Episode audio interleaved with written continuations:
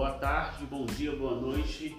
Não sei que hora vocês ouvintes irão ouvir esse podcast, mas estamos mais uma vez aqui com o podcast BPM e hoje iremos falar sobre o louvor. Você já parou para pensar o que você está cantando? Será que as músicas de hoje cantadas nas igrejas estão louvando louvando a Deus? Então, para falar desse assunto tão importante, trazemos aqui dois convidados: o Bruno. Bom, galera, tudo bem? Aí, como o Ronielso acabou de me apresentar, sou o Bruno. E aí, a gente vai hoje conversar aí sobre o louvor e esperemos né, esclarecer algumas dúvidas e também é, trazer à luz alguma, alguma coisa relevante para os irmãos. E o Arthur. Bom dia, boa tarde, boa noite, irmãos. Como é que estão? É, muito feliz de estar aqui, obrigado pelo convite, pessoal. E creio que será uma conversa muito boa sobre o louvor. É, poderia contar um pouquinho da minha experiência, do que eu já aprendi, de muitas coisas que eu já vi por essa vida de ministério de louvor. Fui líder de ministério de louvor por sete anos, calculei aqui certo, foram sete anos mesmo. E tive outras experiências em campo também, que eu acho que seriam válidas compartilhar aqui para edificar a igreja. Vai ser uma conversa bem gostosa. Mas antes de começarmos a falar desse assunto tão importante, uh, devemos falar sobre o, o culto, né? Porque o louvor faz parte do culto. Então aí, o que é um culto para vocês? Ah, acho que o culto ele, ele é uma prática né, que o nosso próprio Deus, desde o Antigo Testamento, né, organizou né, como deveria ser feito para que ele fosse a, ser adorado. Né? Assim, bem resumidamente, é, Deus utiliza de regras né, para que ele seja adorado e fugindo um pouco da prática de outros povos, né? Que buscavam às vezes algo em troca de Deus, Deus era que é, o Deus, no caso Deus do, dos hebreus, era o Deus que era adorado, né? E mais ou menos por aí que a gente caminha sobre a questão do culto.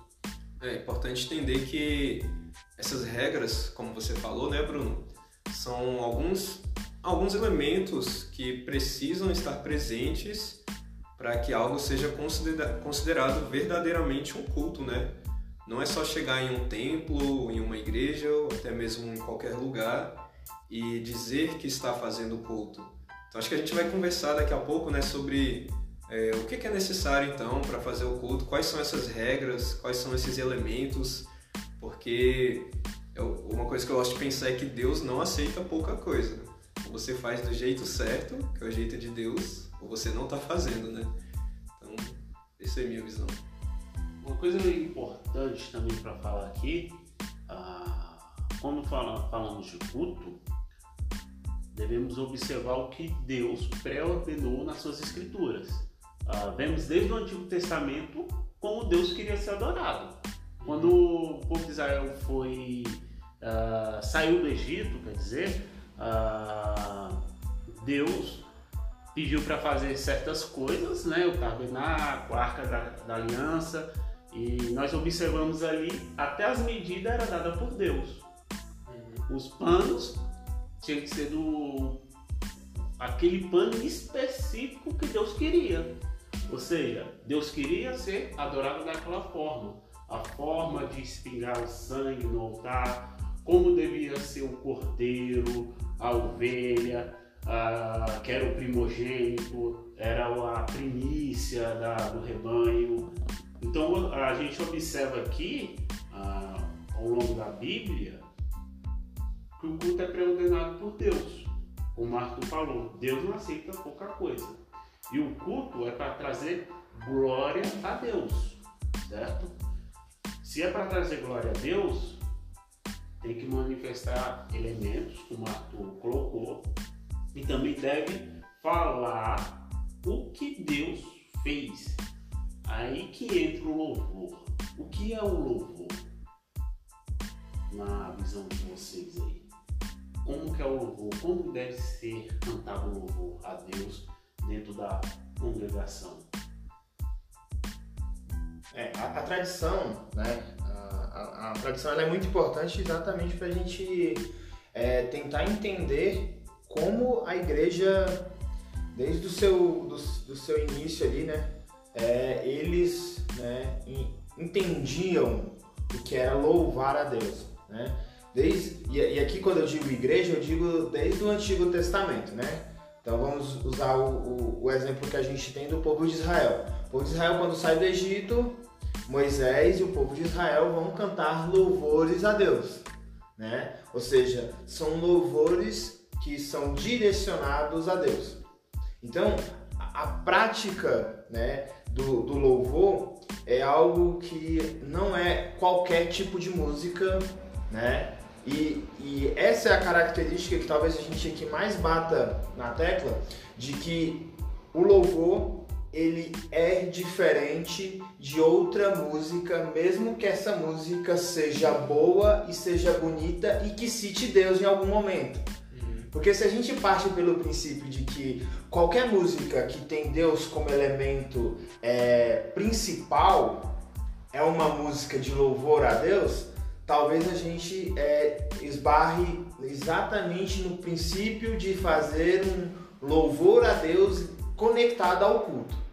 E daí a gente começa a entender um pouco do que é louvor, né, nos parâmetros bíblicos.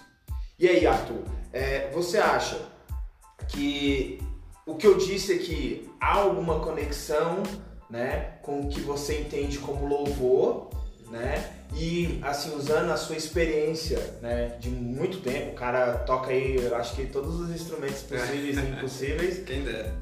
Mas você acha que é, essa minha visão de louvor, ela é relevante ou ela é um pouco antiga demais?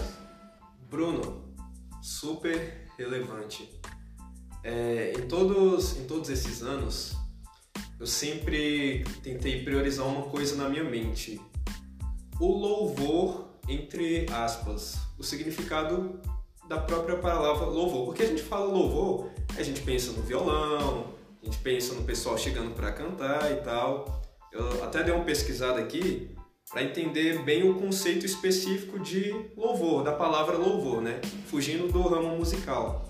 E o que, que eu achei? Louvor, segundo os dicionários, o pessoal, é ato de enaltecer, elogiar, glorificar. É uma homenagem que você presta a alguém, uma expressão de agradecimento. E você vê que todos esses conceitos, todos esses conceitos têm uma ligação direta com eu devo fazer tudo isso a Deus. Então, quando eu falo louvor, é todos esses atos de enaltecer, é, engrandecer, prestar homenagem, agradecer e tudo isso voltado ao nosso Deus, né? Que eu, é, a gente está falando dentro aqui do tema eclesiástico. Agora, quando a gente vai pro louvor, que a gente fala musical mesmo, né? Chegar na igreja, tocar, poxa, essa música? E o ramo gospel e tal? É, eu vejo sim que o louvor, a, a característica principal dele, que eu botei na minha mente todos esses anos, é a seguinte: tem que agradar a Deus e somente a Deus. Tá, mas e aí, qual é a característica para que seja um louvor que agrade a Deus, né? Porque aí a gente acaba entrando no parâmetro que você acabou de citar aí da própria visão que a gente tem hoje, né, dentro da igreja evangélica, a gente criou os popstars, né, que são o é. pessoal da, da música é, da música gospel, né? Então assim, qual é o parâmetro que a gente utiliza né, para separar o que é uma música né, voltada para o público gospel né, e uma música né, que agrada a Deus, que seria Sim. o louvor. Que esse é o ponto que a gente está defendendo aqui, certo? A, a principal diferença é entender se aquilo é um louvor cristocêntrico. Tá. Que... O que é um louvor cristocêntrico? Vou falar. Vou falar. Cristocêntrico, essa palavrinha-chave, é um louvor em que todo momento de adoração, tanto o que for cantado quanto o que for tocado e ministrado, deve pairar ao redor do objetivo de agradar a Deus, de glorificar o nome de Deus, de agradecer somente a Deus. E vem essas palavrinhas chaves: Deus, Deus, Deus, Deus. Um grande exemplo que podemos citar é o cântico que o irmão Bruno é, falou que Israel cantou quando ele saiu do Egito. O que estava escrito lá? O que Deus fez? Deus tirou o seu povo com a mão forte do Egito. O outro, um outro exemplo que podemos é, dar aqui é Salmos. Uhum. Salmos são músicas. O que é está escrito no Salmo? O que Deus é, o que Deus fez. O que Deus é, o que Deus fez.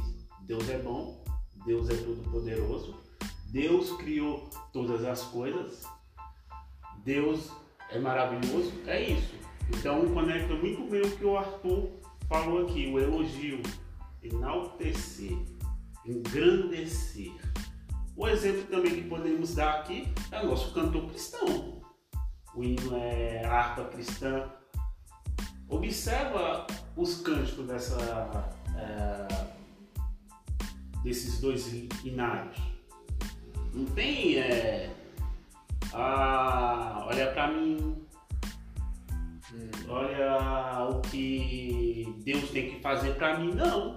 Canta a cruz, canta a graça, canta a misericórdia, o sangue, fala do Evangelho, né?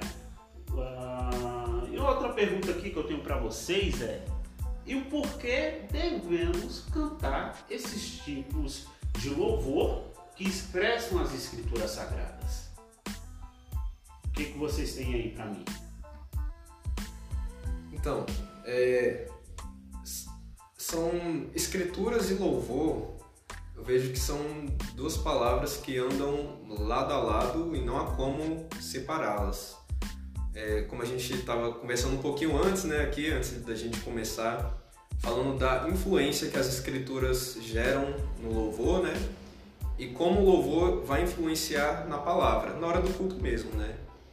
É, o louvor, ele precisa ter sua base 100%, sua base total nas escrituras, nas escrituras, com aquilo que está escrito na Bíblia. Primeiro, cara, você quer melhor exemplo do que está escrito nas escrituras? Os salmos mesmos, é, mesmo quando é um salmo de sofrimento, de tristeza e dor, você vê que em nenhum momento ele direciona isso para si mesmo mas sempre de uma forma para glorificar, para engrandecer o nome de Deus. É o que a gente vê ao contrário hoje em dia, né? Músicas que falam sobre como eu estou sofrendo, como eu preciso, como eu preciso é, de uma cura, como eu preciso me levantar, me reerguer, restituir o que é meu, né? É, mas as escrituras devem ser a base completa de qualquer louvor, porque a escritura é a palavra de Deus creio que a palavra de Deus agrada ao próprio Deus, né? O que o Arthur a, a, acabou de dizer aí, né? Está expresso na, na própria Escrituras, né? No Salmo 119, versículo 54, onde o salmista diz assim: Os teus decretos são o motivo dos meus cânticos na casa da minha peregrinação. O ponto importante aqui, quando a Bíblia ela expressa ah, o motivo, é, expressa por que o louvor deve ser dessa forma, um ponto importante que devemos colocar que a música tem o poder de persuadir, de formar opinião, de mudar comportamentos. Uhum.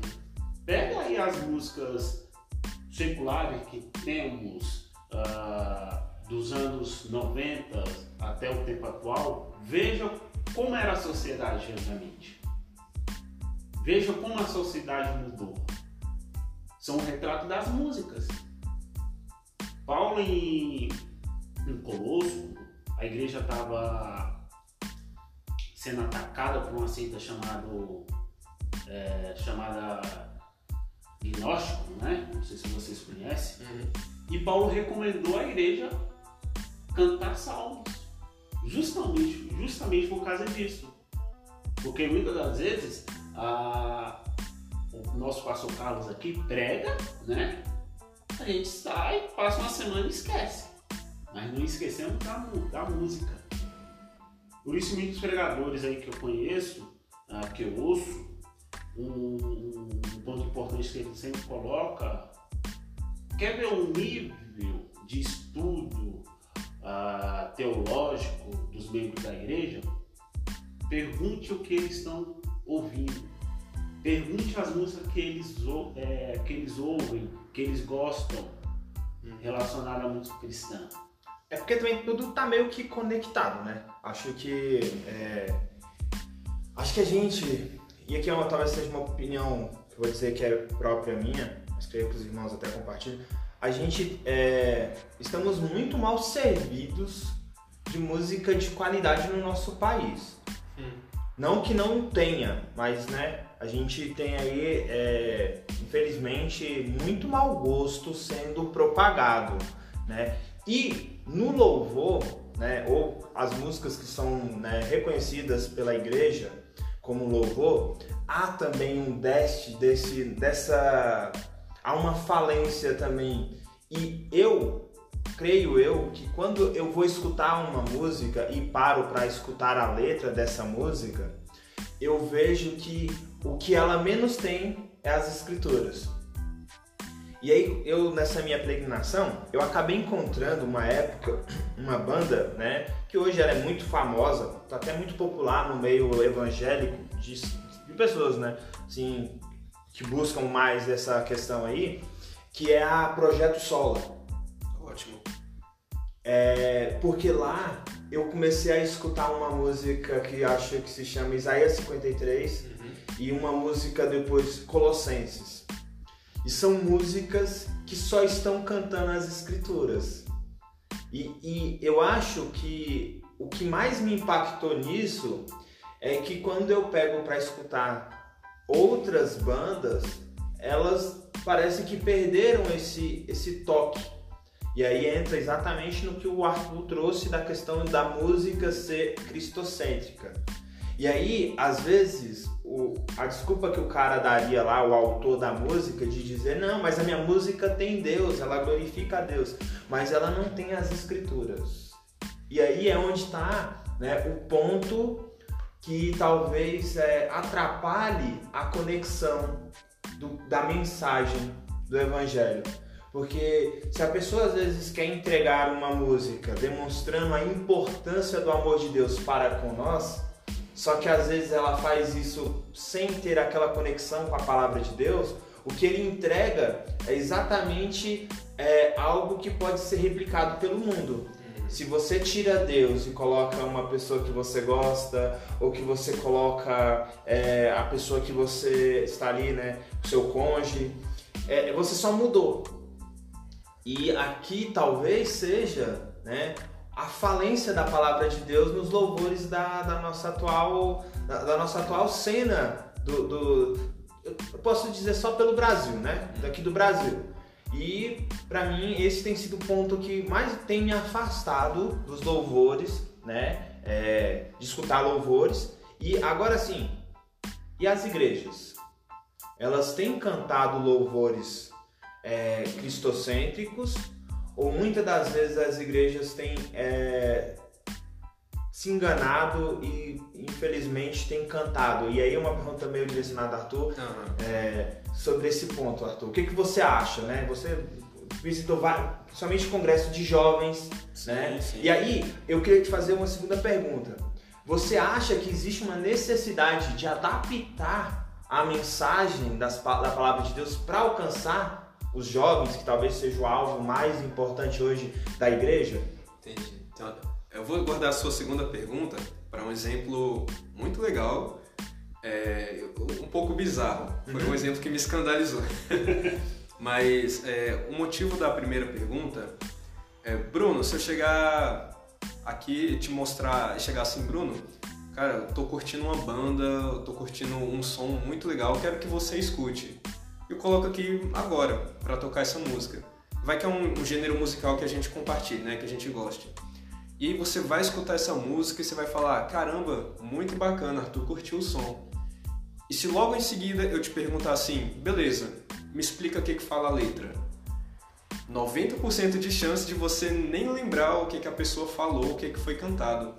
Porque a tendência humana, já no, no lado musical, né, é no primeiro contato com a música, o seu, o seu maior interesse está na harmonia, no som que é gerado, nos instrumentos, na forma que as vozes cantam e não aquilo que cantam, mas a maneira que cantam, os tons das vozes, os tons das vozes, dos instrumentos, as, as, as batidas.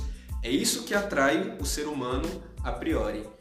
E acho que é por isso que gera esse péssimo hábito de muitas igrejas cantarem as músicas que estão na moda, que estão em alta, porque assim, eu confesso, cara, tem uma harmonia excelente. Você vê que teve uma equipe trabalhando ali por trás para construir aquele som, para construir a harmonia daqueles instrumentos. Mas isso supera a vontade de eu entender o que, o que a música está me dizendo. Ou até mesmo qual o objetivo do autor que escreveu essa música, o que, que ele quis dizer com isso.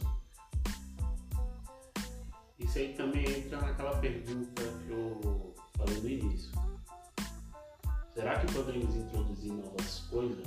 Isso está ligado no louvor, diretamente ligado no, no louvor. Né? Será que podemos introduzir novas coisas no culto? Porque o louvor faz parte do culto. Por isso que nós iniciamos é, falando é, o que é um culto e como deve ser um culto. E depois falamos do louvor. Louvor, da mesma forma, não pode ser introduzido novas coisas, que é um ponto bastante importante, porque se eu introduzo no louvor novas coisas só para agradar as pessoas, Deus não aceita. Deus não aceita. E as pessoas hoje acham super normal, tipo, cantar sabor de mel, instituir que é meu. Cara, Deus não aceita.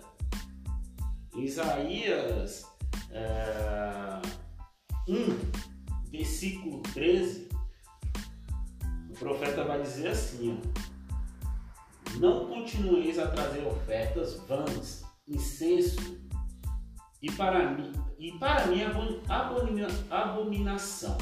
E no final ele fala bem assim: Eu não suporto mais esses cânticos de vocês. Por quê? O que está sendo cantado nas?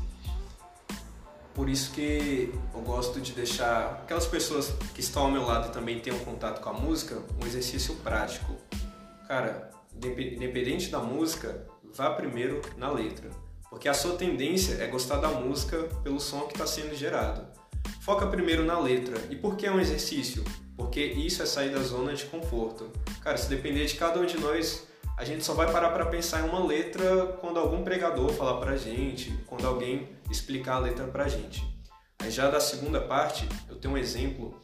Uma vez eu fui para um, uma reunião de jovens, é, uma praça pública, né, que reúne os jovens para adorar a Deus, tem a palavra, tudo mais. É super legal o projeto. Mas o que que acontece?